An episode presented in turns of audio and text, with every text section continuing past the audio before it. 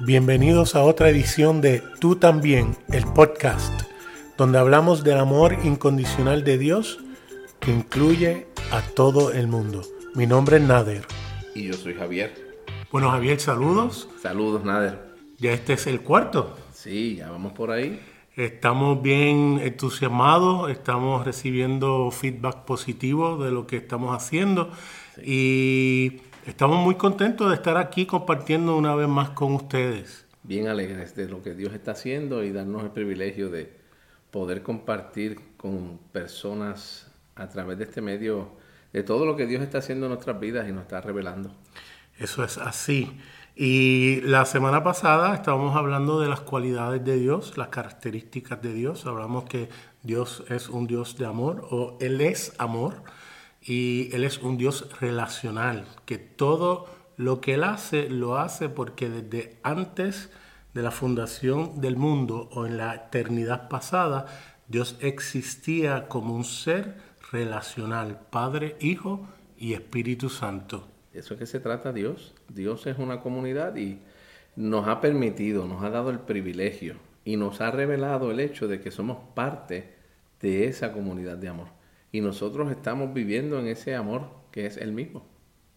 Y ese amor no cambia. Para nada. Es importante porque el que lee el Antiguo Testamento y el Nuevo Testamento pudiera pensar que son dos dioses totalmente diferentes. Y dice la Biblia que Dios no cambia, no hay sombra de variedad en él. Exactamente. Y el hecho de que el, el amor de Dios es lo que fundamenta todas las acciones de Dios es sumamente importante porque eso mismo es que lo que va a permitir que podamos leer e interpretar las escrituras fundamentados en ese mismo amor. Eso significa que cada una de las características de Dios o lo que Dios hace tiene que sujetarse a quién es Él. Y como Él es amor, lo que es su ira, su justicia, lo que es su venganza, todo va a estar reflejado en su amor.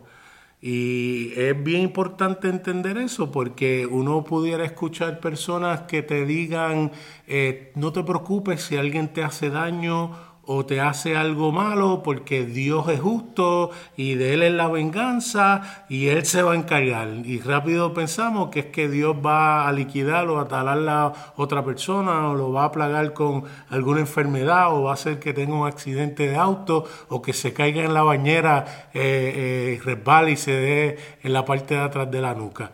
Eso no es Dios. Definitivamente que Dios no es así.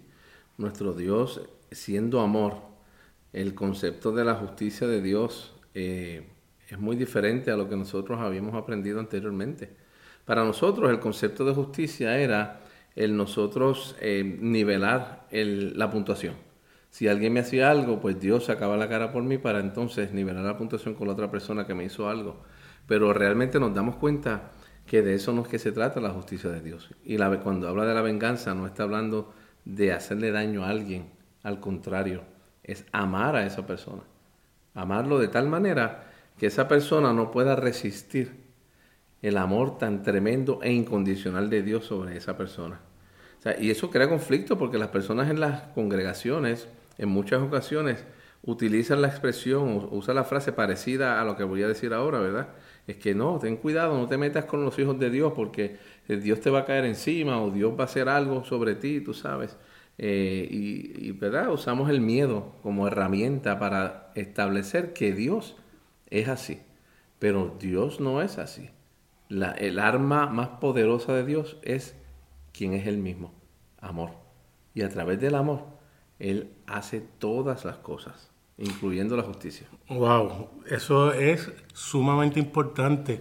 Eh, y la cosa es que posiblemente yo tengo una situación con alguien y yo esté orando en mi ignorancia, ah, hazme justicia, Dios, hazme justicia, y después nos enteramos que le pasó algo a esa persona y decimos, ahí Dios hizo la obra, Dios me hizo justicia, Dios obró. Dios sacó la cara por mí. Y es que pues tuvo un accidente como lo puede tener cualquier otra persona en cualquier otro momento, le pasó una situación de enfermedad eh, por cualquier razón de descuido, de que no se cuida a la persona, de que simplemente por el ambiente, como personas del Señor que conocemos hoy en día, que posiblemente están enfermas y no es por ninguna otra razón, que simplemente pues le tocó a esa persona. Y eso es importante porque eh, leyendo yo un libro excelente que yo recomiendo, si usted lee inglés, todavía lamentablemente no está español, se llama Sinners in the Hands of a Loving God, de Brian Zahn, Pecadores en las manos de un, de un Dios amoroso. Eh, es interesante porque él toca algo que quiero compartir con ustedes acerca de cuando los colonos eh, británicos eh, llegan a Estados Unidos y eh, había una pequeña colonia eh, en, Connecticut, Estados Unidos, y dice lo siguiente, déjame leer para estar más, más certero, ¿no? Certero, más preciso. Dice, en el 1637 el liderazgo colonial inglés en Connecticut intentó lanzar una guerra de agresión contra la tribu Peyot, con el único propósito de adquirir sus tierras cultivadas. Un grupo de guerra de 90 colonos fue levantado y puesto bajo el mando de John Mason. Cuando algunos de los colonos expresaron reparos morales sobre el lanzamiento de un ataque no provocado contra sus vecinos pacíficos, el asunto se remitió a su capellán, el reverendo John Stone. Después de pasar la noche en oración, el reverendo Stone estaba completamente satisfecho con la propuesta de Mason. Al amanecer el 26 de mayo de 1637, los colonos armados atacaron la aldea principal de Peyot en Mystic Lake, en el río central de Connecticut, matando aún, se estima, entre 400 a 700 indios. La mayoría de los muertos eran mujeres y niños, a menudo históricamente víctimas de la limpieza étnica, quemados hasta morir en sus wigwams, que son las casetas donde, de campaña, mientras los ingleses mataban a los que se iban a la fuga. El capitán Mason describió la masacre con estas palabras. Así vio Dios, así vio a Dios en el monte, aplastando a sus orgullosos enemigos y los enemigos de su pueblo, quemándolos en el fuego de su ira. ¿Viste cómo usa ira aquí, verdad? Y limpiando el suelo con su carne. Fueron los hechos de la mano del Señor y son maravillosos en nuestros ojos. Wow. Observé, observe cómo John Mason atribuyó la masacre de los indios Peyot a las acciones de Dios.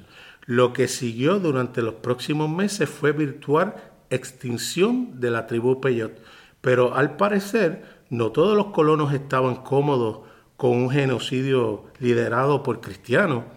En su historia aclamada por la crítica de la American Native, The Earth Shall Weep, James Wilson escribe, también parece que hubo colonos con dudas sobre lo que había sucedido el capitán Underhill estaba respondiendo claramente a las críticas cuando escribió, puede ser exigido.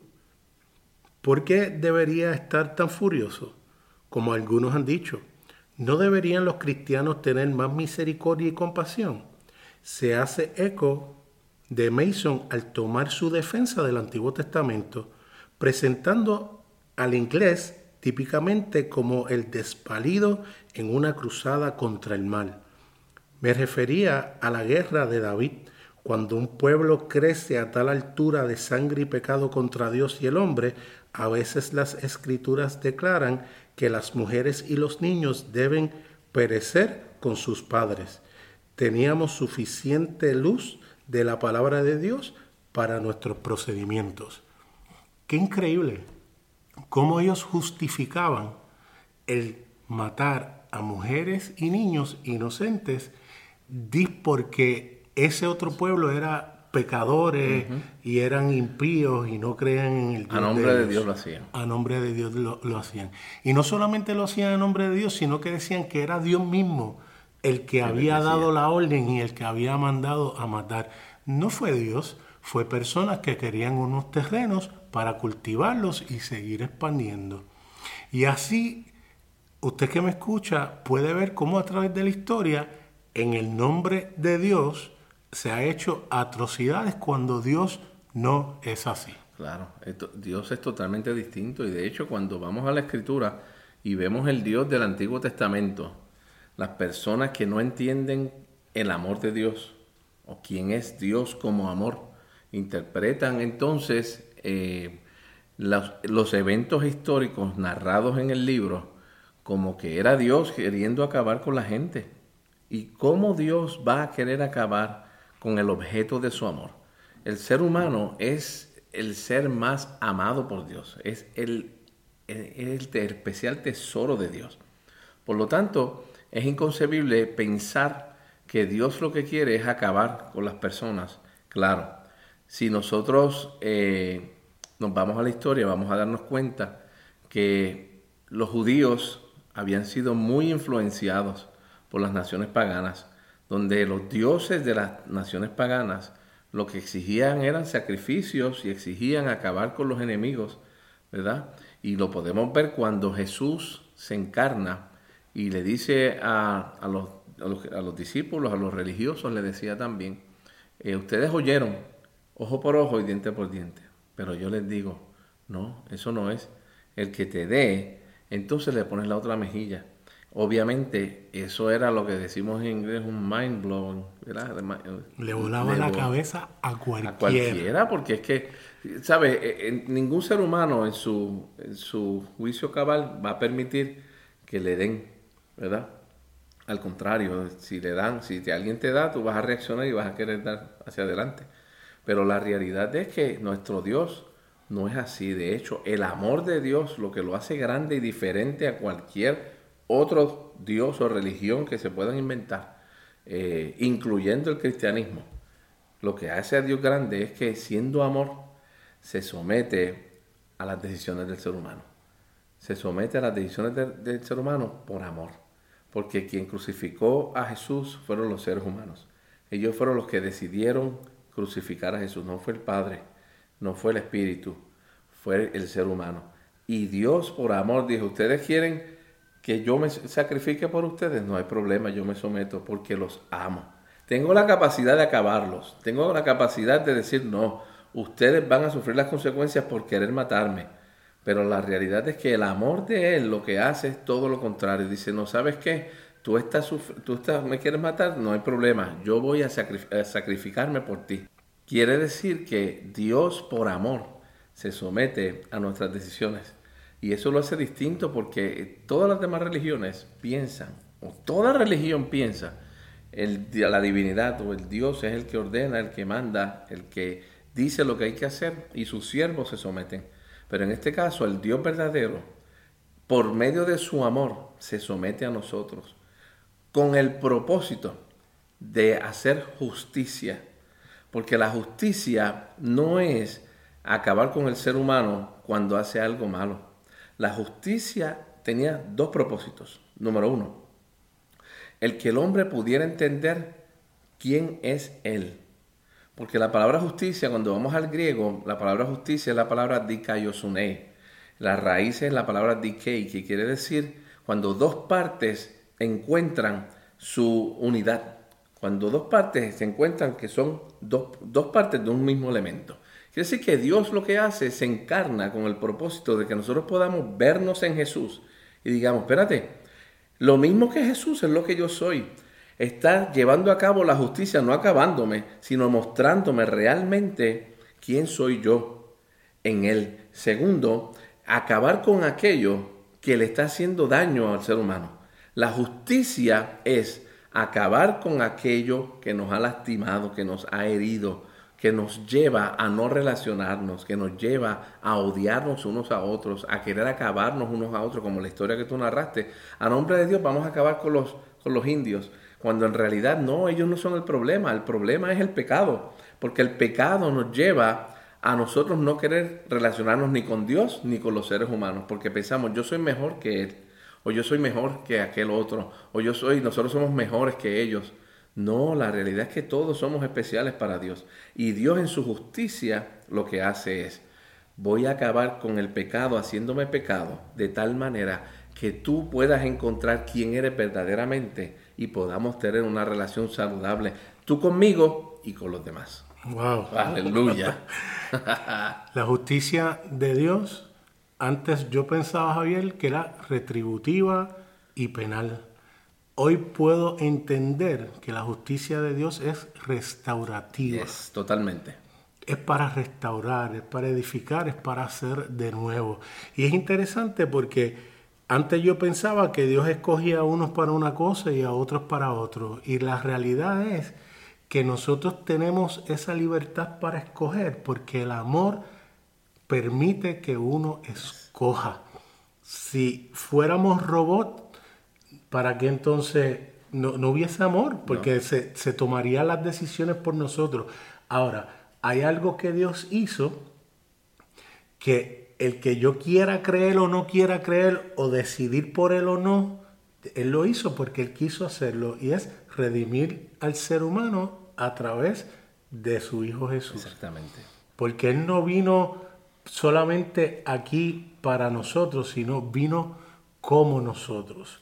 Y eso es maravilloso. Me da gracia porque tengo una persona a quien yo amo mucho que puso una vez en un post en Facebook, Dios te ama tanto que vino a librarte de su propia ira. Y cita Efesios 2, 3 y, 4. Y es interesante porque en la versión que él usa dice que nosotros somos hijos de la ira de Dios. Pero cuando yo me pongo a buscar en, el, en la Biblia lineal y en la textual, en ningún momento dice eso. A lo contrario, dice, entre ellos también vivimos todos nosotros en otro tiempo, en los deseos de nuestra carne, haciendo la voluntad de la carne y de los pensamientos, y éramos por naturalezas hijos de ira, lo mismo que los demás. Pero Dios es rico en misericordia y por su gran amor con que nos amó, aún estando nosotros muertos en pecado, nos dio vida juntamente con el Mesías. Por gracias habéis sido salvos. Y eso es una realidad. Y cualquiera que sabe aún dentro de la iglesia sabe que somos propensos a ir, a peleamos porque se nos sentaron en el banco que siempre nos sentamos todos los domingos. Y ese es mi banco y ¿por qué tú estás ahí? Porque tú sabes que yo me siento en ese banco y ahí voy yo y, nos convertimos en hijos de ira. Claro, el pecado distorsionó nuestra mente. El pecado lo que hizo es que dejáramos de vernos como Dios siempre nos ha visto. Y eso es grande cuando nosotros nos damos cuenta y abrimos nuestros ojos a esa realidad, el panorama cambia por completo. La ira de Dios es muy interesante porque la ira habla de la pasión que tiene Dios por rescatar a aquellos que son sus hijos. Nosotros hemos interpretado, como tú decías hace un rato, el hecho de que la justicia pensábamos que era punitiva, ¿verdad? Retributiva. Eh, y de igual manera hemos visto la ira. Pensamos que la ira de Dios es para acabar con aquellos que no hacen lo que Él exige o pide que hagan, cuando en realidad la ira de Dios habla, en, griego es la palabra orgei, que quiere decir una pasión intensa, un sentimiento, una pasión sumamente intensa hacia algo. Eso es lo que quiere decir. Entonces Dios, cuando nosotros podemos entender que la ira de Dios habla de la pasión que tiene Dios hacia sus hijos y la pasión que tiene Dios para acabar con aquello que le está haciendo daño a sus hijos. Es, en una ocasión yo escuchaba esta historia de un hombre que decía que estaba de camping, de verdad, acampando con su esposa y su hijo, y en un momento determinado el hijo se fue un poco lejos de donde ellos estaban acampando, y de momento él y su esposa escucharon el grito del hijo eh, bien fuerte, y ellos dos salieron corriendo. La esposa de él estaba más cerca del hijo que él mismo. Cuando la esposa llegó, vio al, al hijo de ellos, donde estaba rodeado de muchas abejas. Ella sin pensarlo se metió donde estaba el niño, lo agarró y lo sacó. Y entonces el nene estaba llorando inmensamente porque pensaba que la mamá lo iba a regañar porque estaba, se había ido, se había alejado del campamento donde ellos estaban y él estaba aterrado pensando que mami me va a regañar. cuando en realidad este, ella salió corriendo porque quería salvarlo de las abejas que lo estaban picando. De hecho, en la historia, y esto es una historia eh, verdadera, ella era alérgica a la picada de las abejas, pero ella no pensó en que yo soy alérgica, déjame dejar a mi hijo, que venga mi esposo y lo saque, no, porque el esposo se tardó un poco más en llegar que lo que ella se tardó en llegar. Así que ella se metió sin pensarlo y sacó al hijo y lo rescató y las abejas la picaron a ella. Y cuando la picaron, el esposo tuvo que arrancar para el hospital, creo que el hospital más cercano eran como dos horas, pero arrancó y llegaron a tiempo para poder atenderla. El hecho es que ella no pensó, pero el hijo pensó y tenía miedo. Decía, wow, mami va a acabar conmigo, tiene ira contra mí. No, la mamá tenía ira contra las abejas que estaban picando a su hijo. Y así mismo Dios, lo hemos visto a través de la historia, que pensamos que es que Él quiere acabar con nosotros o con los seres humanos que no lo obedecen o que no creen en Él. Pero la realidad es que no. La ira, la pasión de Dios lo que quiere es acabar con aquello que nos hizo daño, que nos ha hecho daño, con el propósito de seguir atrayéndonos hacia Él, eh, eh, arrastrándonos a su amor. Aleluya, como dice la Escritura. Un amigo mío, estaba hablando con él en estos días y me dice eh, que estaba hablando con una señora y la señora por alguna razón le dijo no, porque Dios tiene ángeles eh, que llevan a cabo la ira de Dios. Y, él es bien, eh, él es bien parco y le dice, mira, pero ¿qué es ese disparate? Eh, ¿Usted tiene hijos o hijas? Sí, sí, yo tengo hijas. Y sus hijas, si hacen algo mal contra usted o desobedecen o hacen alguna cosa mala, ¿qué, qué, usted haría? Ah, no, yo los entrego rápido a la justicia. y él le dice, excelente, que muy bien, porque usted se ve que eh, sigue las leyes, eh, eh, pero usted las mataría, la torturaría, le haría daño físico por, aquello malo que, que ellas hicieran. Y él me dice, Coquí, Coquí, nada. La señora no tuvo respuesta. Porque queremos ser más buenos que Dios. ¿Ves? Y, la realidad es que no, si nosotros mismos no haríamos eso, ¿cómo entonces vamos a pretender que Dios va a hacer eso? Eh, eh, otra vez, es la imagen distorsionada que tenemos del Padre, del Hijo y del Espíritu Santo. Cuando nosotros no entendemos que la esencia de Dios, del Padre, Hijo y Espíritu Santo es amor, entonces vamos a llegar a esas conclusiones erradas. Aparte, de que la religión nos enseñó de manera incorrecta. La religión nos enseñó a ver a un Dios que está esperando que nosotros hagamos algo malo para entonces Él eh, retribuirnos, Él pagarnos conforme a lo que nosotros hacemos. Cuando en realidad Dios pasa por alto. De hecho, la Biblia dice en 2 Corintios 5, dice lo siguiente, Dios estaba en Cristo reconciliando consigo mismo al mundo, no tomándole en cuenta sus pecados. Ese Dios no toma en cuenta sus pecados porque nos ha, nos ha reconciliado con Él mismo.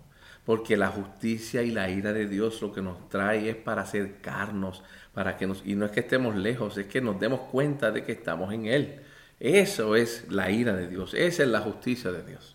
Y lo triste es, Javier, que cuando uno habla de esto, lo que la gente le saca rápidamente es, ah, pues usted estando, ustedes están dando licencia para hacer lo que, lo que sea, para pecar, para irse y hacer y deshacer. ¿Sabe qué? Yo tengo noticias para ustedes. El ser humano no necesita licencia para hacer lo que quiera hacer. Y pregúntele a las personas que están dentro de las iglesias que les hablan de el terror, del miedo, del castigo y como quiera no evita que ellos hagan las cosas que quieren hacer cuando quieren hacerlas. De hecho, para prueba con un botón basta, como dicen allí en la calle. Cuando la gente se dio cuenta que el cigarrillo daba cáncer, empezaron a ponerle en los cartones unas advertencias y hasta retratos de pulmones afectados por el humo y de tumores de personas que fumaban. Y eso no hizo que la gente dejara de fumar. No lo ha detenido. Eso no lo ha detenido. Así que eso, e, esa, ese mito de que eso va a detener la gente al hacer o no hacer las cosas que le hacen daño, eso no es real. Lo que hace que la gente haga lo que se supone que hagan es reconocer quiénes son, saber que son amados, saber que son hijos, saber que Dios los incluyó a ellos en Cristo. ¿Para qué? Para tener una vida abundante, una vida verdaderamente real. Claro que sí. Y, en adición a eso, Nader, yo creo que el, temor, eh, le hemos dado más poder al temor, al miedo, que al amor de Dios. Yo creo que hemos subestimado el amor por mucho tiempo. Eh, eh, yo creo que el amor es la manifestación del poder de Dios. Y no hay nada más poderoso que eso, porque es Dios mismo. Y entonces cuando usamos el miedo como incentivo para provocar cambios de conducta, en las personas, eso es temporero, porque en el momento que tú elimines el temor, quites el miedo del medio, la gente va a hacer exactamente lo que tú no quieres que hagan. Lo que pasa es que hay personas que piensan, bueno, con el miedo por lo menos lo puedo controlar. Pero la realidad es que Dios no nos llamó a controlar a nadie. ¿Ves? Ni siquiera Dios nos puede controlar. ¿Cómo es posible? ¿En serio? Sí, Dios tampoco, porque en el momento que Dios nos quiera controlar, deja de ser amor. Porque el amor no controla, el amor liberta. Y el amor liberta para que nosotros tengamos la oportunidad de relacionarnos y vivir una vida plena en la persona de Jesús. Pero si usamos el miedo como motivador para las personas, entonces estamos en serios problemas, que es lo que ha pasado por muchos años. Aquí en Puerto Rico nosotros lo vemos. ¿Cuántas iglesias nosotros tenemos en este país, en esta isla? Tenemos cientos y miles de iglesias pero la situación social va de mal en peor. ¿Ves? Quiere decir que el miedo no ha sido el, aquello que, que, ha provocado que disminuya la criminalidad, que disminuya la violencia en los hogares, que disminuya la disfuncionalidad familiar. No, porque el miedo no puede ser el incentivo. Dios dice, el perfecto amor mío es el que echa fuera todo temor. La persona de Dios es quien echa fuera todo miedo, porque cuando nos relacionamos con el amor, el amor se encarga de que el temor sea inexistente en nosotros. Creo que el error de estos tiempos es que hemos subestimado el amor de Dios. Definitivo, estoy de acuerdo contigo. Y por lo tanto vivimos desenfocados, vivimos vidas eh, que lamentablemente se ve en las noticias. Estamos argumentando cosas que uno diría que con la cantidad de iglesias que hay no fueran ni issues. Pareciera que la criminalidad, la criminalidad sigue subiendo, pareciera que las situaciones sociales siguen empeorando, pareciera que los jóvenes siguen buscando otras cosas porque no sienten que hay llenura en lo que se le está hablando desde las iglesias. O realidad, o verdad.